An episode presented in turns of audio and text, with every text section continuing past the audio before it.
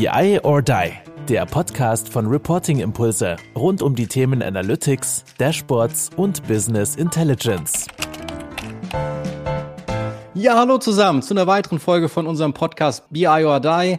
Ich bin wieder der Kai und ich habe einen tollen Gast heute bei mir. Und äh, ja, den möchte ich jetzt gleich mal begrüßen. Maximilian Laturnus, Head of Operations Controlling bei Zeiss Vision Care. Ich hoffe, ich habe es richtig ausgesprochen beziehungsweise richtig benannt. Schön, Max, dass du heute da bist. Ja, ich freue mich auch für die Einladung und hier Gast in dem Podcast zu sein. Mein erster Podcast auch und ähm, hier über spannende Controlling-Themen mit dir zu sprechen. Ja, mega cool. Ich habe ja immer wieder sehr, sehr gerne auch äh, Gäste aus dem Controlling und du bist ja auch ein sehr umtriebiger äh, Controller, nicht nur, sag ich mal, im Unternehmen sehr aktiv, sondern auch außerhalb. Da wollen wir ja nachher auch nochmal drüber sprechen.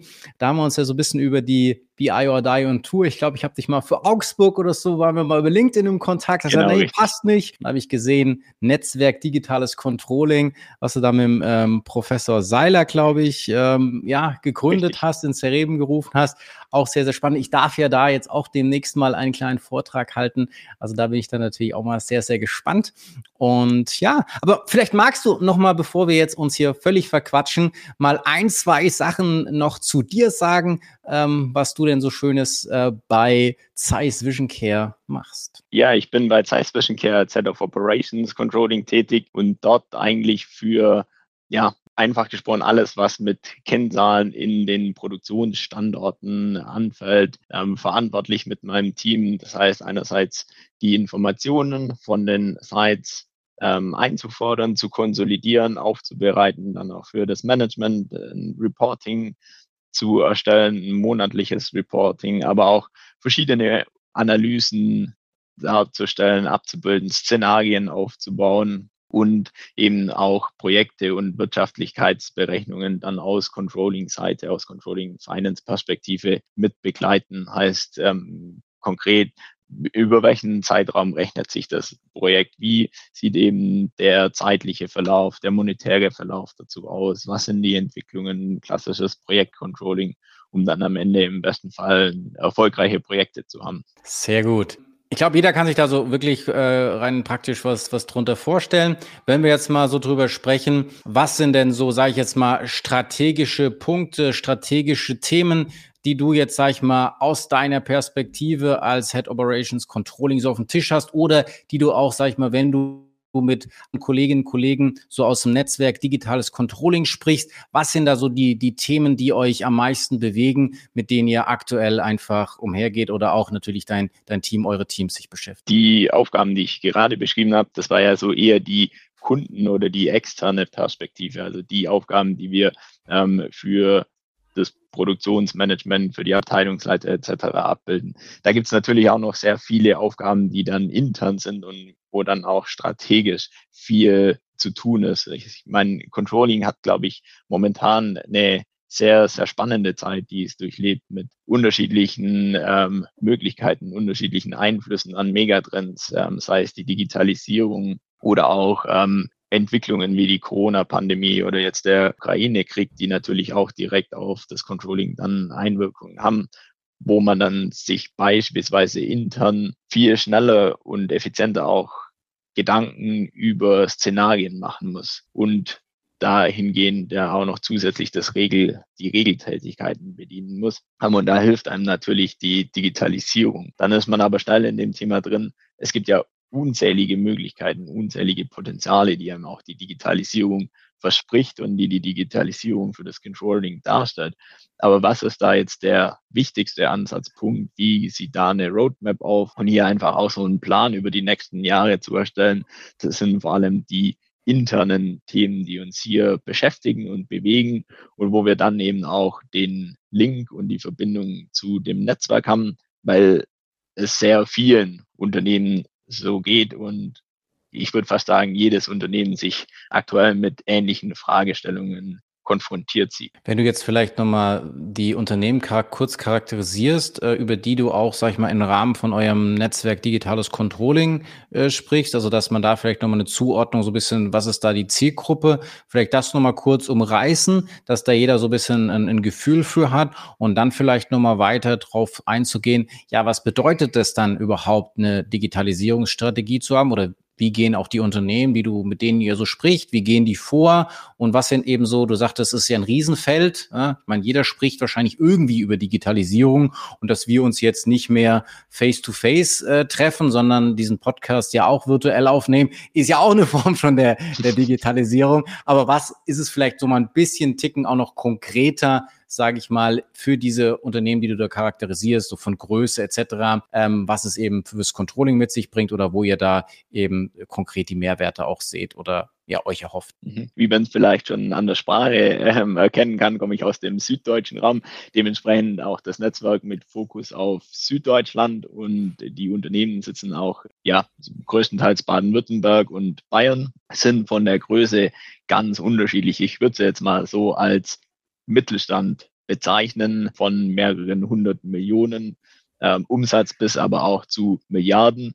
Kann man natürlich schon wieder die Grenze in Richtung Konzern oder Großunternehmen ziehen. Es sind aber häufig dann die familiären Strukturen, die noch den Unternehmergeist oder eher da im Hintergrund mitspielen. Und von den Produkten sehr unterschiedlich. Also einerseits auch, sei es Maschinenbau oder Dienstleistungsunternehmen oder Gesundheitsbranche, Anbieter von landwirtschaftlichen Geräten und anderen Produkten, Heimwerkerbedarf etc.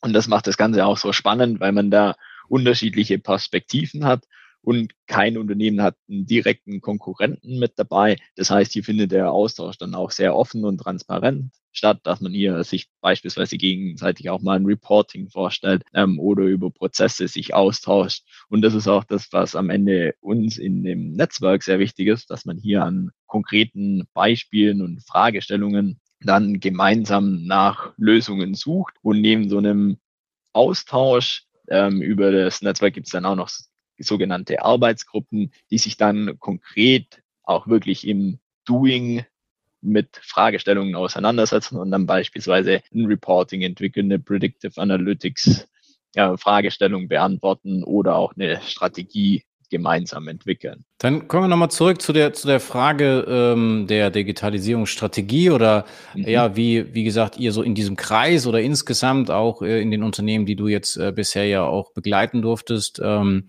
in den verschiedensten Positionen. Wie seid ihr da immer vorgegangen und was sind so, sag ich mal, die, die konkreten Takeaways äh, für das Controlling in Bezug auf die Digitalisierung? Die Ausgangssituation, die man in vielen Unternehmen vorfindet und auch ich aus der Vergangenheit kenne, war, dass es auf der anderen, einen Seite schon sehr viel an Daten gibt, aber eben noch keine Informationen, sondern erstmal Daten über Industrie 4.0 Lösungen, über ähm, andere Inputquellen gesammelt werden. Und dass es auf der anderen Seite aber auch Anfragen gibt oder Vorstellungen von externen Beratern, von Softwareanbietern etc., was denn einzelne Softwarelösungen auch kennen. Und das sind so die zwei Gegenpole oder die zwei Pole, über die man ähm, da häufig mit denen man häufig konfrontiert ist. Und dann ist so die Frage, wie kann man die beiden kombinieren? Und was noch als drittes eigentlich hinzukommt, sind die Ressourcen.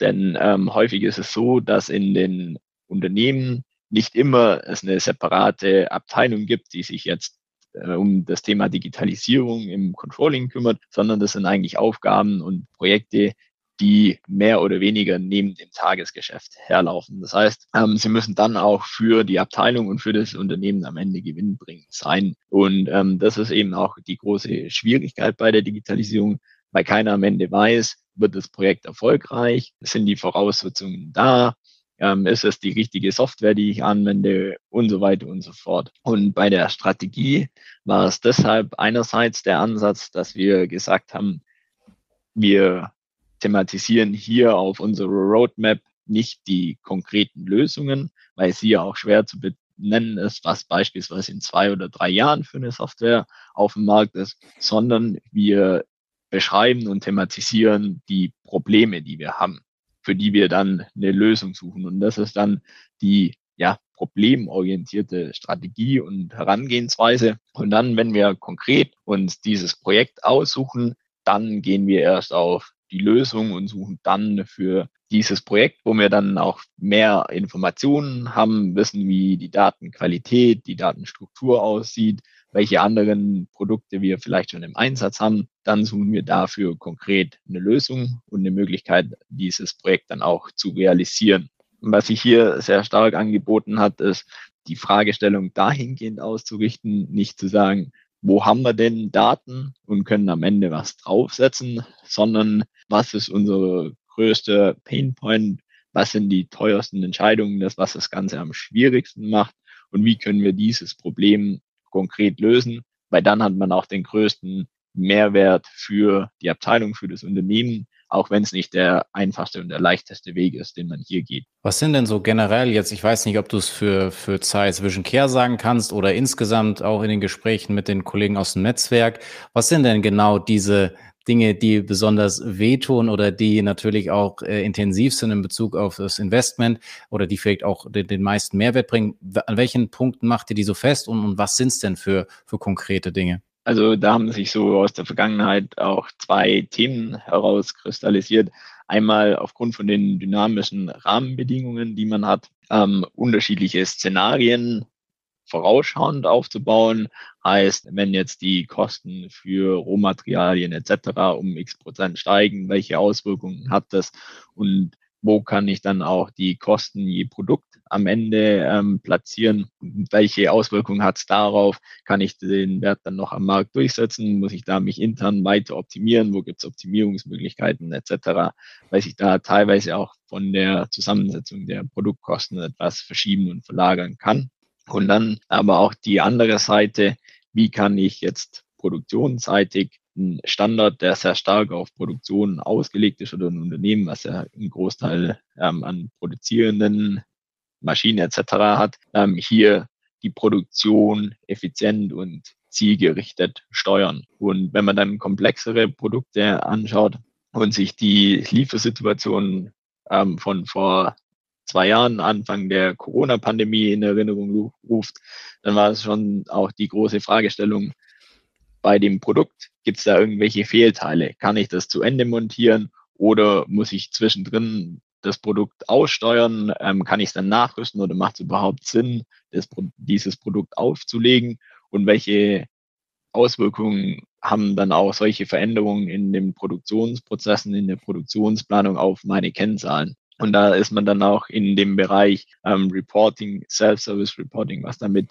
reinspielt und was da auch mit zusammenhängt, um da dem, den Verantwortlichen dann Tool an die Hand zu geben, um hier die richtigen Entscheidungen möglichst zeitnah und nicht im Nachhinein zu treffen. Ich meine, das sind natürlich auch sehr große Themen, sehr, sehr spannende Themen, was du ja auch in Bezug auf Planung und ich glaube, Planung, Szenarioplanung, treiberbasierte Planung, diese ganzen Themen, ähm, die ja da immer wieder auch hoch und runter, gerade auch aus meiner Perspektive momentan sehr, sehr intensiv auch ähm, diskutiert werden. Wie automatisiert, wie digitalisiert in Anführungsstrichen siehst du das denn aktuell in dem Mittelstand oder in diesen Unternehmen, wo du, wo du, wo du Einblicke hast und ähm, oder wie wird es einfach auch aktuell gemacht? Also aus der Erfahrung heraus, es gibt bisher nicht mehr als einzelne Ansätze. Pilotprojekte in einem sehr eingeschränkten und klar definierten Raum. Mhm. Alles andere findet bisher noch nach der, ich nenne es mal manuellen Planungslogik häufig auch in Excel statt. Mhm. Und selbst wenn man einzelne Szenarien aufbaut, wir hatten hier ähm, bei meinem vorherigen Unternehmen eine Kooperation mit einer Hochschule, wo wir einen Volumenforecast gemacht haben und ähm, selbst diesen Volumenforecast der war dann am Ende nicht der ausschlaggebende, sondern es gab immer noch die Planung ähm, in Excel, einfach auf ja, Basis von den Erfahrungen, auch die Sicherheit, jeder konnte damit umgehen. Ähm, und man konnte sich in Anführungszeichen darauf verlassen, ähm, wobei man da ja schon auch noch ein Fragezeichen dahinter machen muss. Aber man ist einfach auch, oder viele sind gegenüber den neuen Lösungen Predictive Analytics, wo ich dann auch nicht genau sehen kann, was dieser Algorithmus im Hintergrund macht oder wo auch die Datenhistorie noch fehlt und es auch schwer ist, dann die Einflussfaktoren über sich verändernde Marktbedingungen etc. einzupflegen, ähm, ist man sich einfach noch zu unsicher, als dass man das dann am Ende auch für eine weitere Planung hernimmt, sondern es ist häufig in den Unternehmen, mit denen ich bisher Kontakt hatte, so, dass man es eben heranzieht, um Erfahrungen zu sammeln. Diese Erfahrungen, die man da sammelt, waren die denn wirklich so von den Use Cases oder von den Leuchttürmen oder was auch immer, die man da gesetzt hat, jetzt wirklich überzeugend? Weil man, man könnte ja andersrum auch wieder sagen, nur weil, keine Ahnung, vielleicht jetzt, um einfach mal diesen Kontrast zu machen, nur weil alle meinen im Großkonzern, weil die dafür, keine Ahnung, schlechtere Leute haben oder schlechter planen können oder was auch immer meinen, sie müssen in Anführungsstrichen auf maschinelle Verfahren gehen oder Automatisierung oder bessere Tools oder whatever.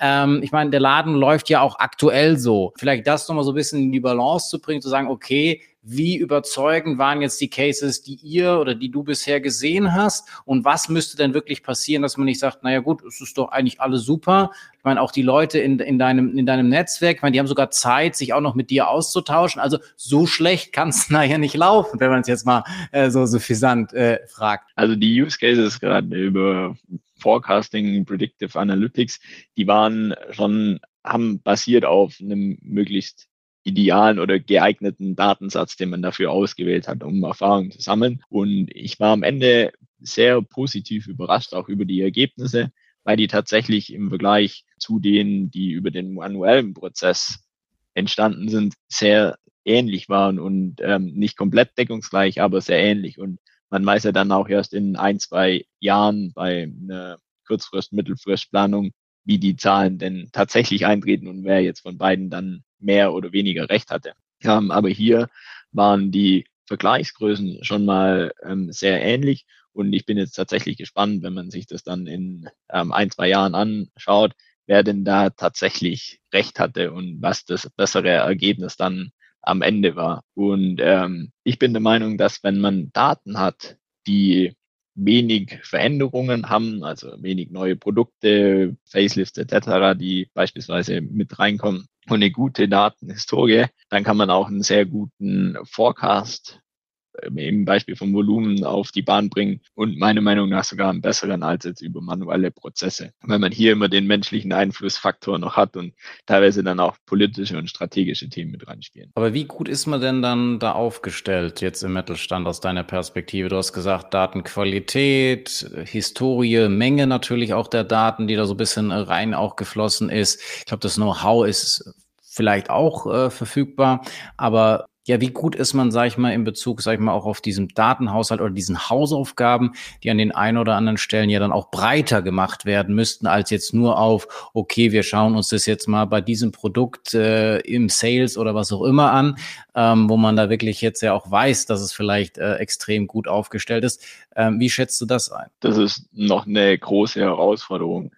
Und auch je größer die Unternehmen und je internationaler die Unternehmen sind, desto größer werden die Herausforderungen, weil man beispielsweise auf unterschiedliche Primärsysteme zugreift, ähm, unterschiedliche Datenhistorien hat, die man verarbeiten kann, auch unterschiedliche Standards, wie man einzelne KPIs berechnet. Mal fließen die Kosten in diese Zeile ein, mal in die nächste aus der Vergangenheit oder wenn es dann ähm, zu Unternehmenszukäufen und Verkäufen geht, dann ist es nochmal komplizierter und komplexer. Also hier gerade in dem Thema Datenqualität, Datenmanagement, Datenstruktur, da ist noch sehr viel ähm, zu tun, weil das eben auch aus der Vergangenheit häufig historisch gewachsen ist, bisher nicht das Augenmerk und auch nicht die Notwendigkeit da war, hier ähm, das Ganze zu standardisieren, zu vereinheitlichen, dem Ausmaß, und ähm, kleine Einflussfaktoren können dann bei KI und Predictive Analytics schon auch einen großen Effekt dann am Ende ausgeben. Du hast vorhin so ein bisschen diesen, diesen Zeitrahmen, ja, ich bin mal gespannt, so über den Zeitraum ein bis zwei Jahren, wenn wir jetzt so unsere Leuchttürme vergleichen mit der manuellen Planung, äh, was dann tatsächlich treffender war. Ähm, ist das dann auch so diesen Zeitraum, den man jetzt noch betrachtet, um dann, wie gesagt, abschließend da jetzt auch wirklich sagt, Entscheidungen zu treffen, in welche Richtung man geht, werden parallel jetzt schon die genannten Hausaufgaben wirklich auch konsequent angegangen, also dass man dann auch zu einem Zeitpunkt X dann wirklich auch äh, auf einer breiten Basis loslegen kann? Oder wie ist da so die, die Ausrichtung? Wie schätzt du das ein? Genau, also es wird äh, auf jeden Fall damit gestartet, die, das Thema Daten, Datenstruktur etc. anzugehen, weil das ist ja nicht nur ähm, für einen Forecast oder für unterschiedliche Szenarien relevant, sondern hier auch die ähm, ja, Vergleichbarkeit etc. für dann ein Reporting und für ähm, verschiedene andere Visualisierungen und Auswertungen. Von dem her ist es ist der Bedarf an guten Daten, an einer hohen Datenqualität von mehreren Faktoren in der Zwischenzeit, sobald man über Digitalisierung spricht, vorhanden. Und dementsprechend liegt hier, auch wenn eher am wenigsten Spaß macht, ähm, der, der größte Augenmerk drauf. Und ähm, ich glaube, um die zweiten, den zweiten Teil deiner Frage zu beantworten, ein, zwei Jahre ist vom Zeitraum her noch deutlich zu kurz, weil hier neben den Erfahrungen auch der Wissensaufbau parallel dazu stattfinden muss und man muss auch mit den ganzen ähm, Beteiligten erstmal kommunizieren und vor allem auch das Vertrauen schaffen, dass ein Algorithmus oder was, was ich jetzt nicht so direkt erblicken kann und was nicht ähm, von Menschenhand gemacht wird, dass das ähm, eine ähnliche oder bessere Qualität am Ende liefern kann. Und hier ist auch ein ja, Kulturwandel, Change Management noch notwendig neben dem Wissensaufbau.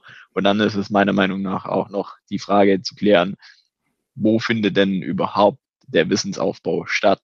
Findet es in der Finance Controlling Abteilung statt oder eben in der IT-Abteilung und wie ist hier die Zusammenarbeit? Also da gibt es noch sehr viele Fragen, die hier zu klären sind, bevor man dann hier wirklich in einen Regelbetrieb in Anführungszeichen übergehen kann. Das wäre jetzt tatsächlich auch meine nächste Frage gewesen. Zum einen ist ja immer wieder Diskussion, ja, wem gehören denn die Daten oder äh, wer ist sozusagen für diese Daten zuständig oder diese, du hast vorhin auch gesagt, ja, nicht jedes Unternehmen hat jetzt nochmal einen Bereich, der sagt, okay, ich konzentriere mich zum Beispiel auf das Thema Digitalisierung und dann eben vor allem so dieses Zusammenspiel. Das hat ja, okay, wir müssen natürlich dann auch die entsprechende Person alle abholen und dass die dann auch irgendwie verstehen, in welche Richtung das gehen muss. Die müssen ausgebildet werden und so weiter.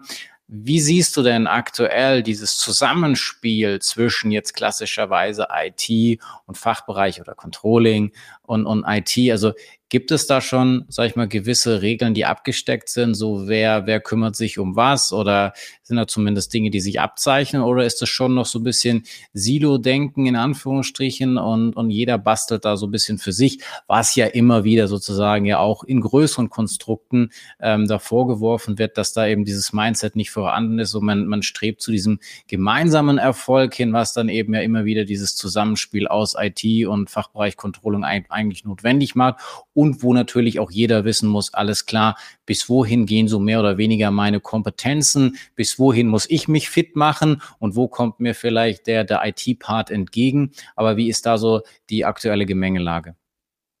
Meiner Meinung nach kann man da aktuell keine pauschale Aussage treffen. Es gibt Unternehmen, die hier schon sehr gut aufgestellt sind, die spezielle Abteilungen haben, die sich mit auch der Implementierung von neuen Lösungen äh, auseinandersetzen, wo es dann eben in einer Abteilung auch die Kombination aus Controlling und IT gibt.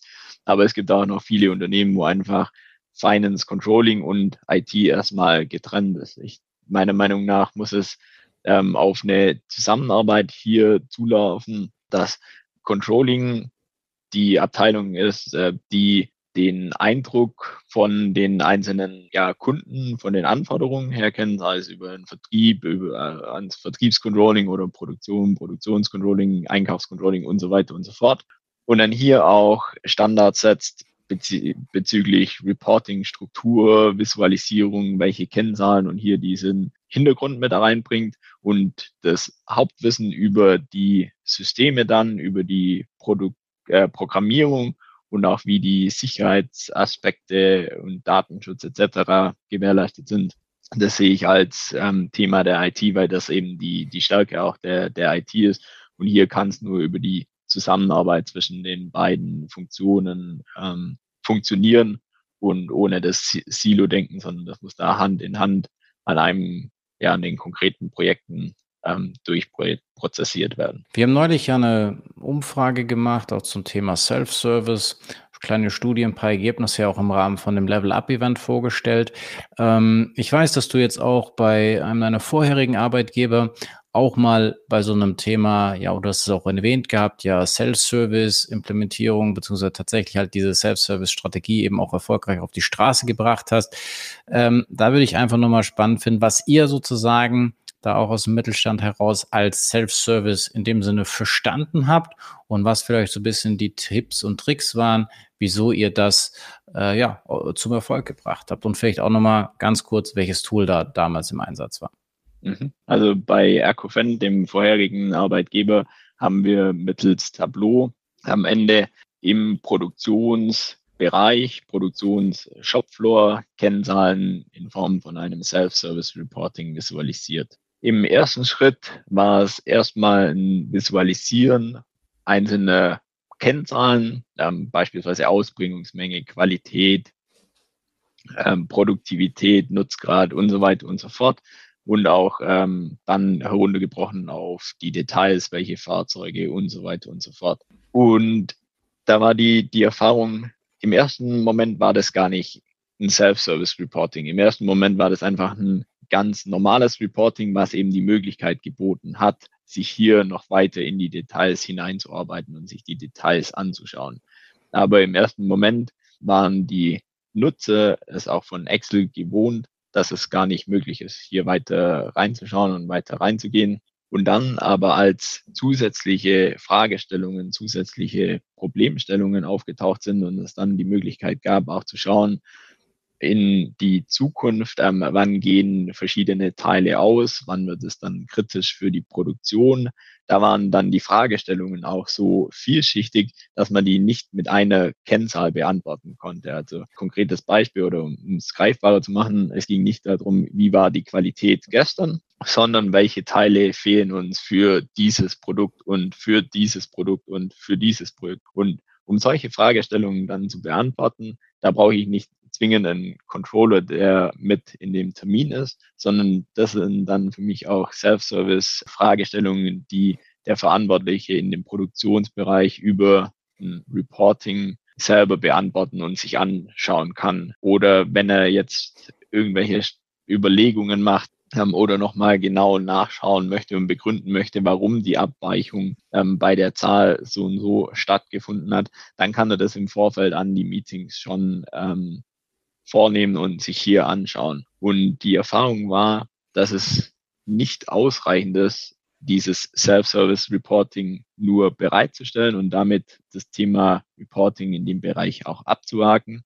sondern ähm, es gab dann auch immer noch wöchentlich Termine, wo man eben gemeinsam auch über die Kennzahlen, über die Entwicklungen und dann am Ende auch über die konkreten Maßnahmen gesprochen hat um hier einfach nochmal ähm, alle an einem Tisch zu haben, die Maßnahmen auch, die dann übergreifend die einzelnen Bereiche betroffen haben, zu fixieren, nachzuhalten und weiterzuentwickeln. Aber es war letztendlich schon auch, also im ersten Schritt zu sagen, okay, wir stellen einfach auch erstmal gewisse, sage ich jetzt mal, Dashboards oder Datenprodukte ähm, zur Verfügung.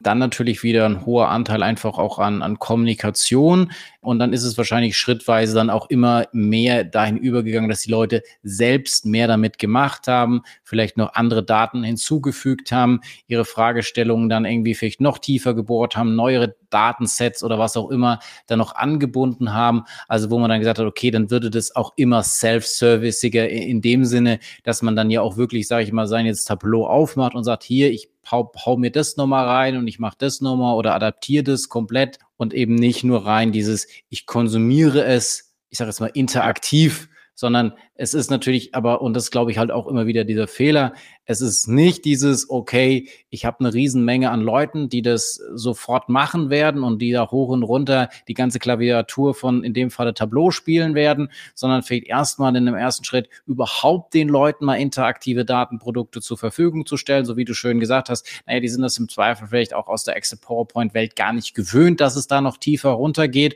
Und aber je mehr die sozusagen ja dann auch dieses Tool, dieses Medium sozusagen verstehen und dann eben auch mit ihrem Business-Know-how kombinieren können und datengetriebene Entscheidungen dann auch lernen zu treffen, dann hilft es natürlich auch denen, ja, maximale Unterstützung zu geben. Beginnend mit diesen Meetings. Wir diskutieren überhaupt, was können wir aus Aktionen darüber ableiten, aber wahrscheinlich dann auch in diese Richtung, naja, wenn du jetzt diese oder jene weitere Fragestellungen hast, dann könntest du nochmal folgendes Datenset mit hinzufügen oder jenes noch tun oder da ist jetzt vielleicht noch mal eine andere Art an Visualisierung oder Möglichkeiten, die der, die der Tableau ergibt. Also es ist dann immer wieder natürlich auch, wie du vorhin auch schon häufiger gesagt hast, ja diesen, diesen Ausbildungspfad, den man ja konsequent äh, und kontinuierlich dann mit dem Team entsprechend äh, gehen muss. Und es ist halt leider nicht nur so diese Sache, ich habe ein tolles oder ich habe eine tolle Datenqualität, ich habe irgendwie ein paar Datenprodukte aufgebaut, ich habe ein geiles Tool gekauft, äh, machen. Das führt halt sehr, sehr selten ähm, zum Erfolg. Ja, genau, richtig. Und da ist auch einerseits die Hemmschwelle meiner Meinung nach am Anfang zu groß. Und man muss ja auch sehen, es ist wie wenn man jetzt jemandem ein neues Produkt gibt und das war auch dann schön, über die Entwicklung zu sehen. Am Anfang waren das inhaltliche Fragen, wie kann ich hier bedienen oder ähm, wie komme ich hier jetzt, kann ich das eingrenzen auf die Abteilung, auf den Zeitstrahl und so weiter und so fort. Und je länger das Produkt oder das Tool live war, desto stärker haben sich auch die Fragen verändert. Die wurden dann inhaltlich oder es wurden neue Anforderungen gestellt. Kann man hier jetzt noch ähm, die Informationen oder die Daten mit reinbringen? weil dann könnte ich die Informationen draus schließen und dann könnte ich mich hier noch reinklicken und das wäre mir dann hier hilfreich zum, zum Navigieren und zum Steuern.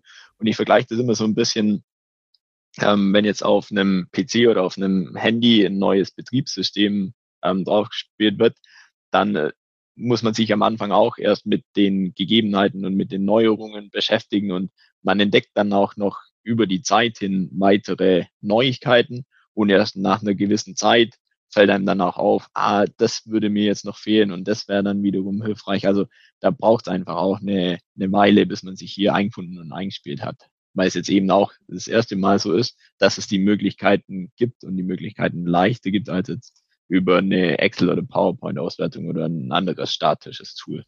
Und da zeigt es auch ähnlich, wie das in, in, im Rahmen von unserer Umfrage war, ist natürlich diese Definition von Self-Service sehr, sehr weit äh, von, ich sag mal, ich klicke mich durch einen interaktiven Report oder ein interaktives Dashboard zu. Ich, wie gesagt, ich, ich baue es komplett selbst auf und mache das Data Wrangling noch darunter oder was auch immer oder habe gewisse Datenräume zur Verfügung gestellt. Aber ich glaube, es ist da auch immer wieder der Weg ist das Ziel, also da halt sozusagen eine breite Masse an Kolleginnen und Kollegen dafür zu gewinnen, zu sagen, okay, wir begehen jetzt einfach mal den Weg und ich nenne es von mir aus auch noch Self-Service. Ist ja egal, ob sich da jetzt enger einer drüber streitet, dass das dann nicht die akkuratste Definition aller Zeiten ist. Aber dass man da ja dann auch wieder anhand von deinem Beispiel sieht, es geht dann automatisch durch die Unterstützung, durch die Kontinuität, durch die Kommunikation, die man innerhalb der Teams auch die Kombination aus IT und Fachbereichen, geht es dann halt immer mehr, sage ich mal, in die pure Definition von, von Self-Service hinein. Aber das passiert halt auch nicht von von Tag eins auf Tag zwei, sondern da ist halt schon auch ein bisschen äh, ja, Zeit notwendig. Ein, eine kleine Anmerkung, und da ist es für mich auch der richtige Ansatz zu sagen, ich warte nicht ab, bis ich am Ende das perfekte Self-Service-Reporting habe, um bei deinem Beispiel zu bleiben, sondern ich starte erstmal mit einem Entwurf, mit einer Möglichkeit, hol die Leute direkt ein, nimm die Themen, die Anmerkungen von denen auf und entwickle das dann gemeinsam weiter. Und ähm, der Fehler wäre meiner Meinung nach hier, sich im Kämmerchen zurückzuziehen und so lange an was herumzuentwickeln, bis es dann am Ende perfekt ist, weil das wird es am Ende sowieso nicht. Und dann ähm, habe ich die ganzen Erfahrungen und die wertvollen Erkenntnisse verpasst. Mit nicht in Kämmerlein einschließen ist ja auch, sage ich mal, genau dieser, dieser Stichpunkt für äh, Netzwerk digitales Controlling. Vielleicht nochmal da ein bisschen was zu sagen. Was war eure Beweggründe, eure Motivation, ähm, das ins Leben zu rufen? Äh, an welchen Punkten hat sich vielleicht einfach schon bestätigt, dass es genau der richtige Weg ist? Und wenn jetzt vielleicht eine Zuhörer oder eine Zuhörerin ähm, sich daran jetzt gerne beteiligen möchte, sagt, okay, die beschriebenen Unternehmen, die du da mal vorhin skizziert hast, das wird jetzt super gut auf mich passen. Oder ich finde, keine Ahnung, Professor Seiler hat doch irgendeine Bachelor, Master oder irgendwas Arbeit mal von mir äh, korrigiert, den kenne ich ja auch. Oder wie gesagt, hier doch, äh, der Max ist super sympathisch. Ähm, vielleicht kannst du da noch mal ein bisschen was so umreißen, wie man vielleicht jetzt auch Teil von diesem Netzwerk werden könnte, wenn man da Interesse dran hat. Mhm. Also unser Schwerpunkt war bei der Gründung des Netzwerks hier, ich nenne es immer die, die Schwarmintelligenz der einzelnen Unternehmen zu nutzen und gemeinsam an einer Fragestellung oder an mehreren Fragestellungen dann konkret zu arbeiten und sich hier nicht nur darüber auszutauschen, welche Lösung ein Unternehmen schon fertig entwickelt hat, sondern beim Problem zu beginnen und zu sagen, wir haben jetzt hier in dem konkreten Fall diese Datenmenge, die haben die Struktur und die Qualität und ich möchte am Ende zu einem Tableau-Reporting, Self-Service-Reporting kommen. Komm, lass uns mal gemeinsam zusammensetzen und schauen, wie wir den Weg beschreiten können. Und da gibt es dann häufig Unternehmen, die sagen, ja, genau das gleiche Problem habe ich auch, die Fragestellung, mit der beschäftige ich mich auch. Und häufig ist es dann so, um bei dem Reporting-Beispiel zu bleiben, bis zu dem Zeitpunkt, wo dann am Ende die Lösung aufgesetzt wird, die Software, ist die Arbeit ähnlich oder vergleichbar, um die Datenstruktur herzustellen. Und ob ich dann ähm, Power BI oder Tableau oder Click oder was es da alles gibt, draufsetze, das ist dann ähm, der zweite Schritt. Aber der erste Schritt ist bei den meisten gleich. Und gerade diese Fragestellungen bearbeiten wir hier oder eben auch, ähm, man kann dann bei anderen Fragestellungen, zum Beispiel bei äh, Predictive Analytics mit NIME, auch das Hochschulnetzwerk von der HFBU Nürtingen-Geislingen in gewisser Weise ähm, nutzen und hier dann äh, eine Fragestellung an die Professoren dort adressieren und hier einfach auch nochmal aus der Wissenschaft den Input mit abzugreifen und dann, dann aber eben auch, wie du es schon erwähnt hast, auf Studenten zugehen oder mit Studenten dann gemeinsam an, an Projekten und an Themen arbeiten. Und ähm, ja, das ist das, was ich jetzt über die Jahre, die zwei, zweieinhalb Jahre, wo wir das jetzt schon machen, ähm, sehr bewährt hat und ähm, wo wir auch immer noch den, also die, die Gründungsunternehmen, nenne ich es jetzt mal, die sind auch immer noch mit dabei. Und es kommen einzelne ähm, neue Unternehmen auch dazu die wir dann ähm, auch mit aufnehmen. Und wenn es hier Interesse gibt, kann man mich gerne über LinkedIn anschreiben oder ähm, sonst über, ja, ich weiß nicht, welche Kontaktdaten. Ähm, also am besten, glaube ich, ist immer die ähm, einfachste LinkedIn, Sache, direkt genau. über, über LinkedIn ähm, dich da anzuschreiben. So haben wir uns ja auch, da haben wir auch den, genau. den Weg äh, zueinander gefunden. Also funktioniert äh, äh, sehr, sehr gut.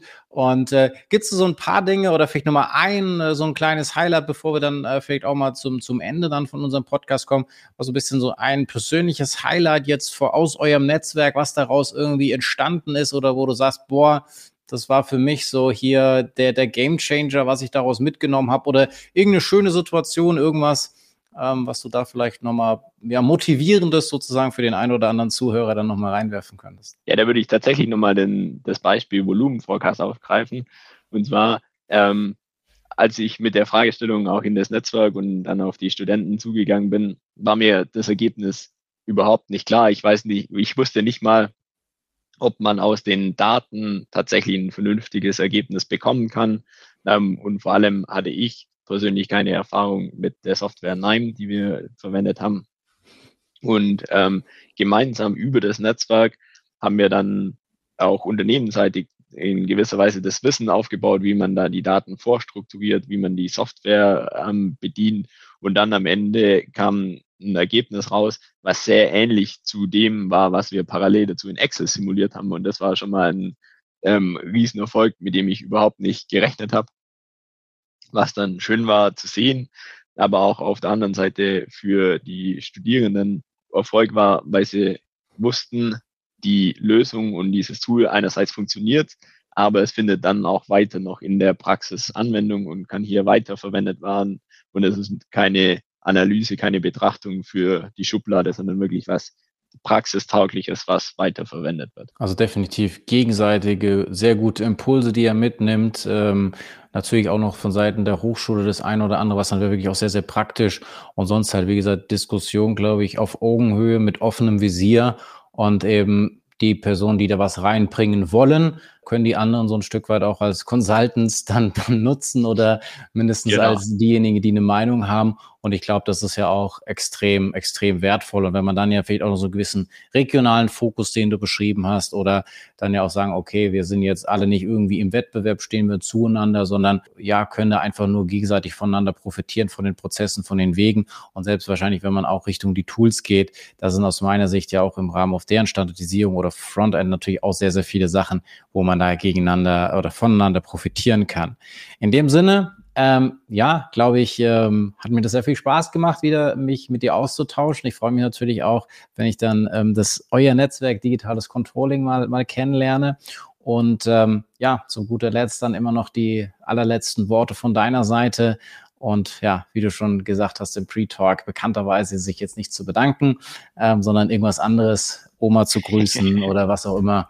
Ach ja, die letzte Bühne ist dir und ich sage schon mal Tschüss und ja, vielen lieben Dank für die Zeit, die du dir genommen hast. Ja, ich möchte mich trotzdem bedanken, weil es nicht irgendwie auch von der Höflichkeit dazugehört. Vielen Dank für die Möglichkeit und ähm, ja, die aktuelle Zeit ist, glaube ich, die eine der spannendsten Zeiten für das Controlling und für die Controlling-Abteilungen. Es gibt so viele unterschiedliche Einflussmöglichkeiten, auf die man reagieren muss, aber auf der anderen Seite auch so viele Möglichkeiten, ähm, denen zu begegnen und hier voranzukommen. Und ähm, von dem her bin ich froh, dass ich auch über die Vergangenheit da in die Schiene des Controllings kommen bin und ja hier jetzt weiter an den Entwicklungen teilhaben darf und vor allem die Entwicklungen auch dann in dem Netzwerk und in dem Unternehmen ähm, aktiv zu gestalten und voranzutreiben und dann eben auch mit spannenden Kollegen wie dir, Kai, auch auszutauschen und hier dann auch für das Netzwerk den ein oder anderen weiteren Impuls mitzunehmen. Perfekt. Lieben Dank. Auf bald. Ciao, ciao. Vielen Dank. Jawohl. Tschüss. Das war BI or Die, der Podcast von Reporting Impulse. Danke, dass ihr auch diesmal wieder mit dabei wart. Wenn es euch gefallen hat, dann hinterlasst uns doch eine gute Bewertung und abonniert den Podcast, um keine weitere Folge zu verpassen. Bis zum nächsten Mal.